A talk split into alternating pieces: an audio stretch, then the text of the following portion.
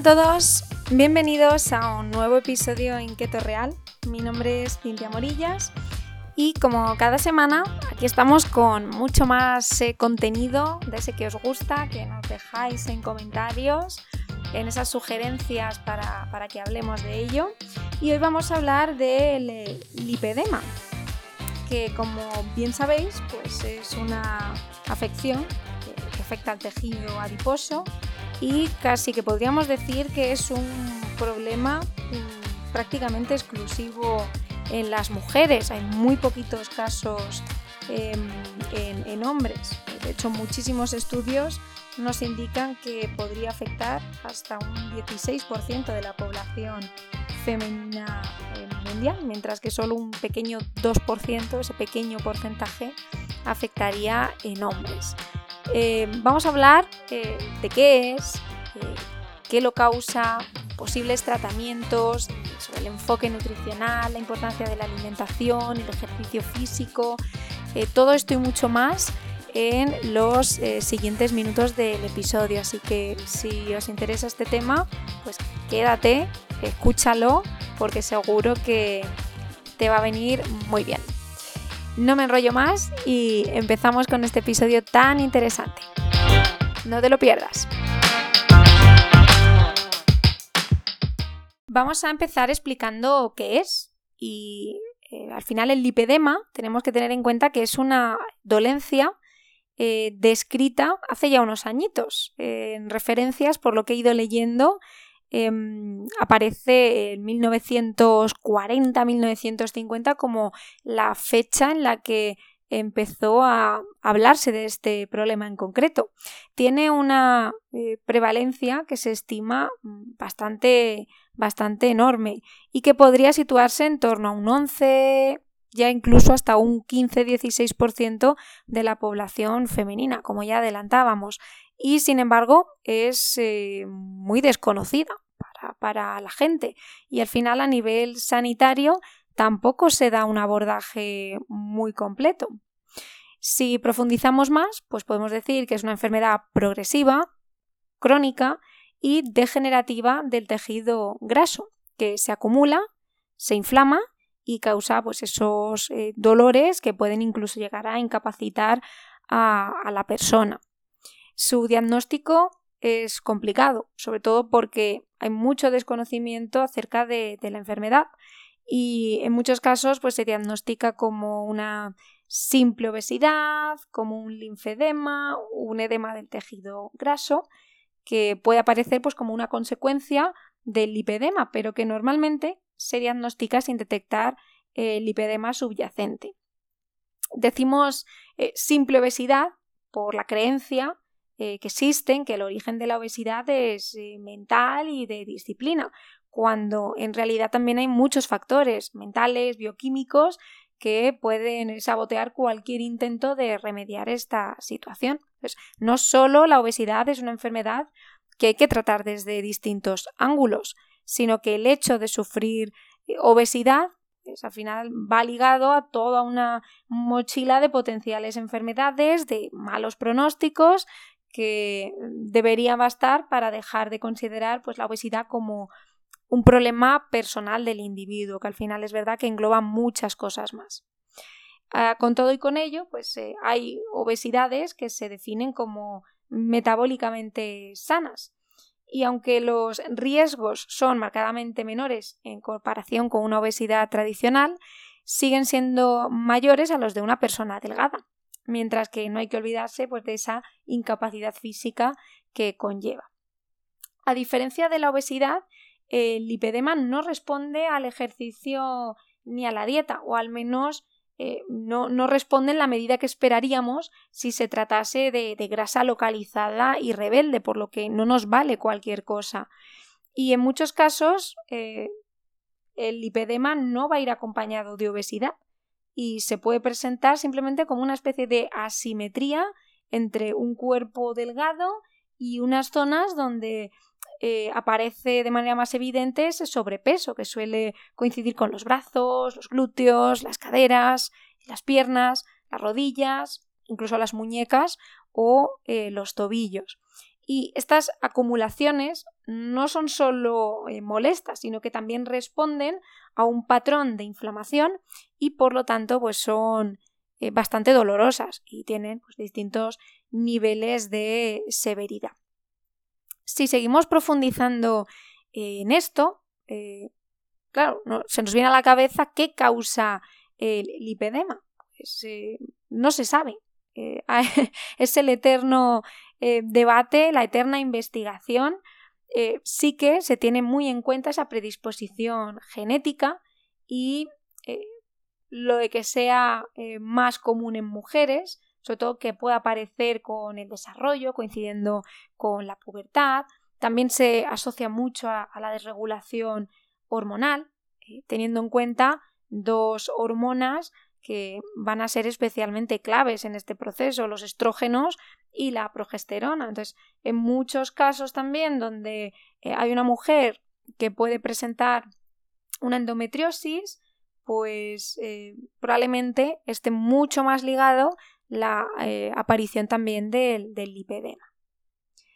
Aún así, la, base genética del lipedema se sustenta en que hasta un 60% de los pacientes tendrían antecedentes familiares, aunque los genes responsables aún no se han identificado.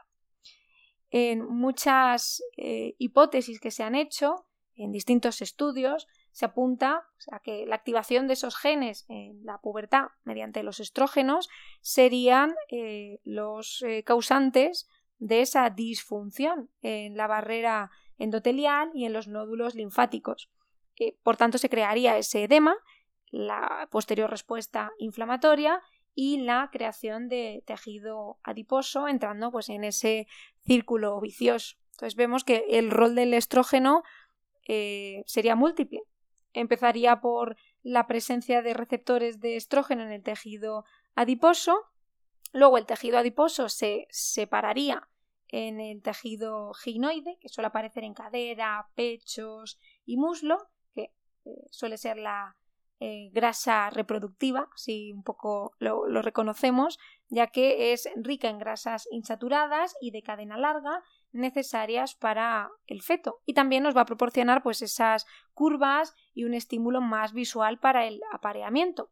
Y luego estaría el tejido androide que serían los depósitos internos que se encuentran sobre todo en el tronco. Es como esa grasa más eh, reconocida como la grasa de supervivencia y la que se prioriza en condiciones de, hambre. estos receptores de estrógeno se reparten de forma desigual en estos tejidos y, por tanto, pues, regulan de forma distinta la movilización de los mismos. Eh, esto ya se ha comprobado en distintos estudios donde se comparaba la quema de grasa con y sin administración de estrógenos y se vio que con el estrógeno la actividad del tejido ginoide, em, que era esa grasa reproductiva, bajaba de forma significativa. Entonces, esto puede explicar por qué las zonas eh, ginoides em, van a ser mucho más resistentes cuando hay casos de lipedema a lo que es la dieta y el ejercicio. Esto es porque se produce una disminución bastante potente de esos receptores, o bien porque pueden funcionar en mal, o porque hay un mal funcionamiento también de ese interruptor del estrógeno, que al final vemos que se encarga de regular la movilización de las grasas de un tipo de tejido o de otro. Así, pues, de esta manera, eh, uno de los receptores del estrógeno se localiza en las neuronas, que va estar encargado del control de la ingesta de comida. Por tanto, una desregulación de ese receptor también podría explicar las dificultades para perder peso en los casos de lipedema, porque eh, si no podemos controlar lo que estamos comiendo y dejamos de comer, si no percibimos esa sensación de saciedad, el proceso va a ser mucho más complicado. Entonces, todos estos aspectos también debemos eh, tenerlos eh, muy en cuenta. Una vez explicado cómo funcionaría nuestro cuerpo cuando sufrimos eh, lipedema, vamos a ver los posibles eh, tratamientos. Como veis, es un problema bastante desconocido que no se suele tratar mucho. Es un tema que está ahí como un poco aislado. Entonces, los tratamientos actuales se reducen a acciones eh, con las que intentemos frenar o estabilizar la progresión de la enfermedad. Es muy común el uso de drenajes linfáticos o las famosas eh, liposucciones para, de alguna manera, temporalmente ayudar a remover el tejido adiposo eh, generado. También se suelen utilizar los vendajes compresivos, algunos tratamientos farmacológicos que vayan enfocados en reducir esa acumulación de eh, fluido, incrementar un poco eh, la vasculogénesis, eh, reducir la angiogénesis y bueno, pues al final activar todo ese proceso circulatorio, regular la inflamación y evitar esa formación de, de edemas que, como comentamos, pues van a causar muchísimo, muchísimo dolor. Pero también encontramos que puede haber elementos relacionados con eh, el enfoque nutricional y con la pauta de ejercicio físico que podamos realizar. Y eso es lo que quiero que comentemos también en este, en este episodio. Dentro del enfoque nutricional tenemos dos caminos. El de, por un lado, suplementar eh, priorizando alimentos o directamente pues, eh, optando por diferentes suplementos que vamos a ir comentando y luego vamos a hablar sobre la dieta, que en este caso veréis que eh, la dieta keto pues, puede tener un papel ahí bastante interesante. En el caso de los suplementos, pues, se recomienda en primer lugar el selenio.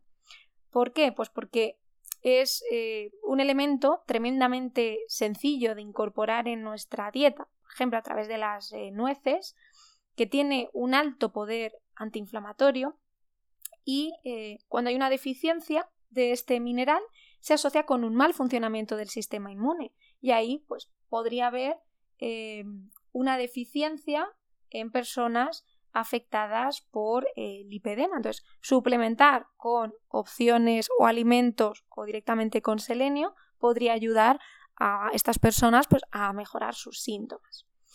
Otra de las opciones sería la vitamina D, que aunque no se ha hablado mucho sobre los efectos que, puede tener, es verdad que también parece haber una eh, variación, una deficiencia de esta vitamina en casos de sobrepeso, obesidad, en patologías asociadas al exceso de masa grasa.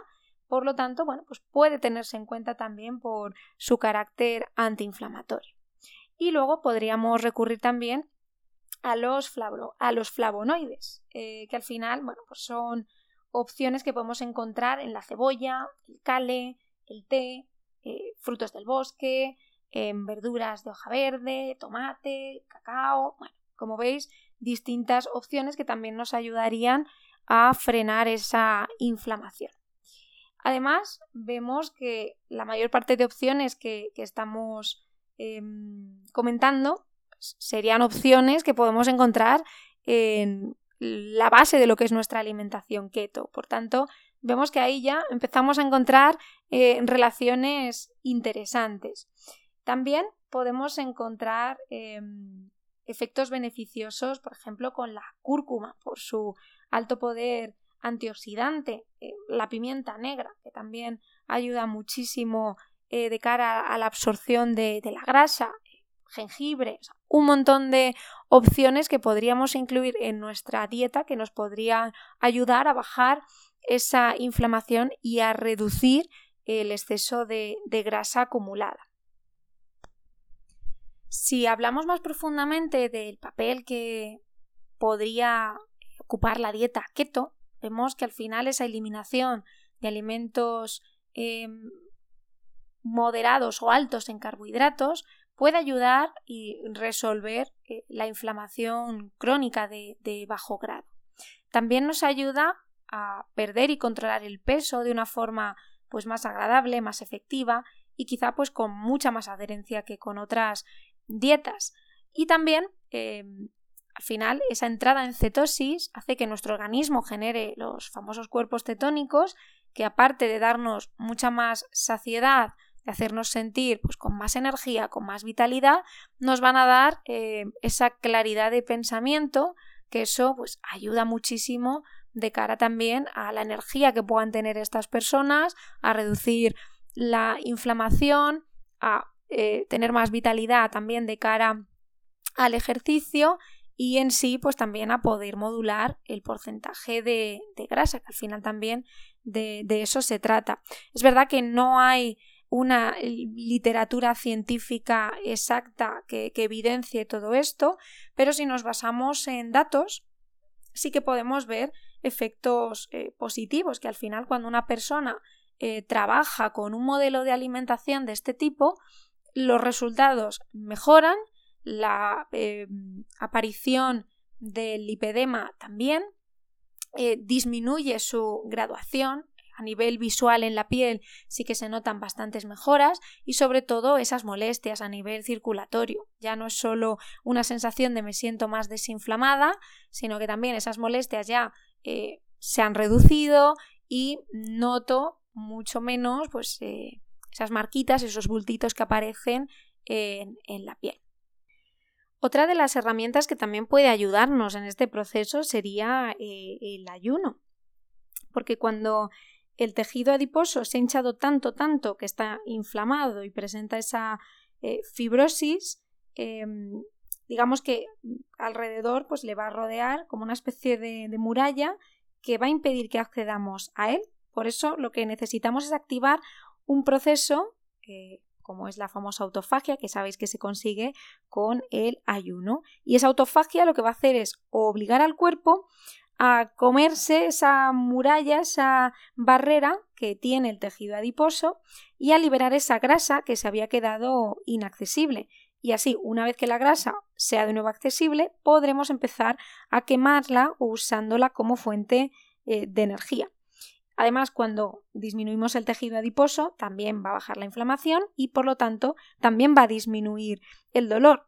Quiero que entendáis que no es solo una cuestión de, volumen, sino que también es una cuestión de sensaciones. Entonces, como veíamos, es importante controlar eh, y regular esos estrógenos a través de la suplementación también, la dieta keto vemos que también podría ayudarnos en esas sensaciones, el ayuno y eh, suplementos como los que habíamos eh, comentado, desde el selenio, eh, la vitamina D, eh, flavonoides, también, por ejemplo, el omega 3 puede ser una opción súper interesante para ayudar a saciarnos, a controlar esa inflamación, a sentirnos mucho más ligeros. El tomar mucho líquido también va a ser importante, que la persona esté muy bien hidratada para que ese circuito circulatorio pues esté eh, funcionando de una manera óptima.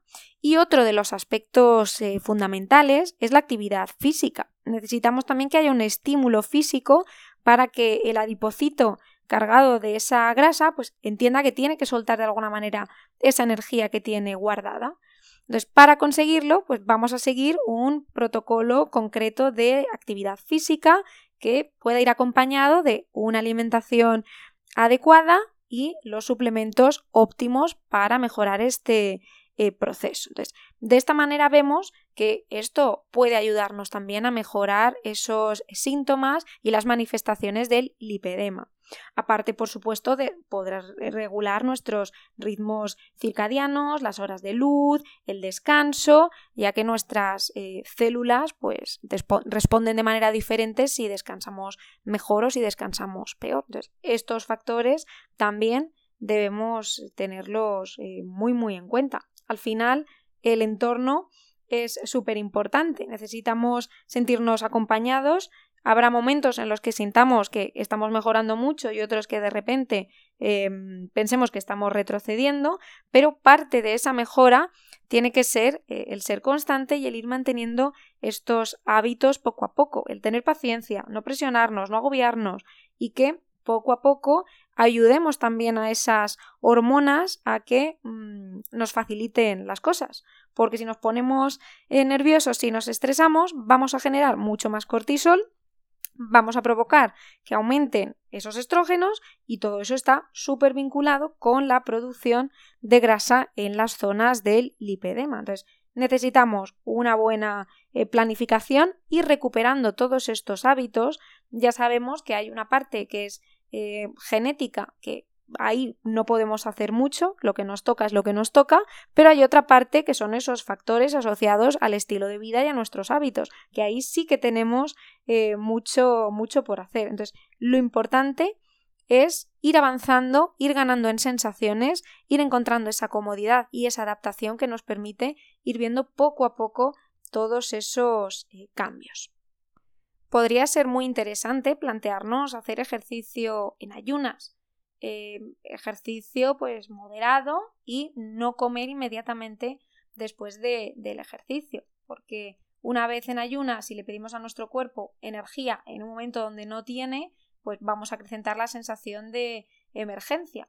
Y si encima pues practicamos un ejercicio que sea mucho más estresante, pues, el cuerpo de nuevo experimentará esa eh, sensación de más estrés y, ya sabemos qué pasa cuando nos estresamos. De nuevo el ciclo de que aumente el cortisol y vuelvan a aumentar la producción de los eh, estrógenos. Entonces, eh, lo ideal es tener una buena planificación de esas rutinas, donde pues, uno pueda tener eh, ajustadas las rutinas de ejercicio también a las fases hormonales. Es algo que tenéis que tener también muy en cuenta porque durante las fases de la ovulación es mejor plantear ejercicios de resistencia y de fuerza y para las fases eh, sin estrógenos, que suele ser la primera mitad de la fase folicular y el final de la fase lútea, lo que vendrían a ser pues los días del 26 al 9 del ciclo, ahí plantear pues ejercicios eh, más tipo hit de alta intensidad, que sean cortos, mucho más intensos y bueno, pues en cualquier plataforma podéis encontrar rutinas de este tipo. Y quizá pues en esa última etapa donde estamos haciendo el hit, plantear opciones eh, de ayunos pues quizá más eh, prolongados. También se recomienda aplicar frío antes y después del ejercicio o durante el ejercicio si estamos en invierno, porque mm, aunque puede parecer una tontería, el frío activa el tejido adiposo eh, marrón y este viene a ser pues, una máquina de quemar grasa para mantener la temperatura corporal y asegurar nuestra eh, supervivencia. Entonces, bueno, pues en muchos casos hay muchas personas que también, eh, según se levantan, se, dan una ducha de agua fría, que también puede ser interesante como método para activar nuestra circulación y generar un poco ese efecto. Con el ejercicio también debéis tener en cuenta un matiz y es que mm, no todas las mujeres pueden hacer el mismo tipo de ejercicio porque con algunos eh, notan más molestia. Entonces, lo que sí que se recomienda, sobre todo, pues es eh, caminar, por ejemplo, pues hacer tipo marcha nórdica, que al final es caminar de manera natural, moviendo todo el cuerpo, ejercicios en agua, rutinas de aquagym e ir probando con el resto de alternativas para poder ver también eh, cómo es el grado de dolor. Evidentemente, si una mujer se expone a hacer ejercicio y no nota molestias, que puede hacer mucho más, y si por el contrario, pues nota que ese tipo de ejercicios em, eh, le molestan, pues dejar de hacerlos y optar por este otro tipo de opciones donde la sintomatología pues va a ser otra. Al final vemos que todo esto depende mucho del grado. Por lo que, a modo de resumen, aunque hay poca información al respecto, aunque como os adelantaba al inicio, es un problema del que se habla muy poco y los tratamientos pues están ahí un poco cogidos con pinzas, es importante tener en cuenta que con la alimentación y con el ejercicio podemos conseguir muy buenos resultados, además de unos hábitos eh, óptimos de descanso, de buena hidratación, pues no exponernos eh, a consumir alcohol ni a fumar, pues todas esas opciones al final que, comentamos eh, en cualquier otro caso, pues aquí es súper importante tener un estilo de vida saludable, ordenado, mantener un patrón de alimentación muy próximo a lo que sería una dieta keto, vemos que sería muy óptimo, suplementar adecuadamente también y ajustar al final las rutinas de ejercicio en la medida de lo posible a nuestros síntomas en caso de eh, estar pues, en un grado o en otro de, dolor. Como veis, pues eh, al final todo, todo con alimentación se ataja, todo somos capaces de, de, trabajarlo y controlarlo y este era un tema que nos preguntabais mucho, que os interesaba a muchas mujeres. Espero haberlo resuelto. Espero haber solventado también todas vuestras dudas y que esto también os dé el empujón que necesitáis para, animaros a, empezar el programa porque estamos seguros, eh, hablo de parte de todo el equipo que vais a notar el cambio significativamente y, de eso se trata, de que uno se sienta bien, de que uno poco a poco vaya ganando en, salud y que esas sensaciones de dolor eh, se consigan reducir. Así que nada, os deseo una feliz, feliz semana. Espero que el tema os interese mucho. Insisto, todas las que estéis ahí dudosas, animaos a comenzar con, con el proceso, con el programa, porque estoy segura que os va a cambiar la vida. Gracias por estar ahí una semana más y nos vemos en un próximo episodio.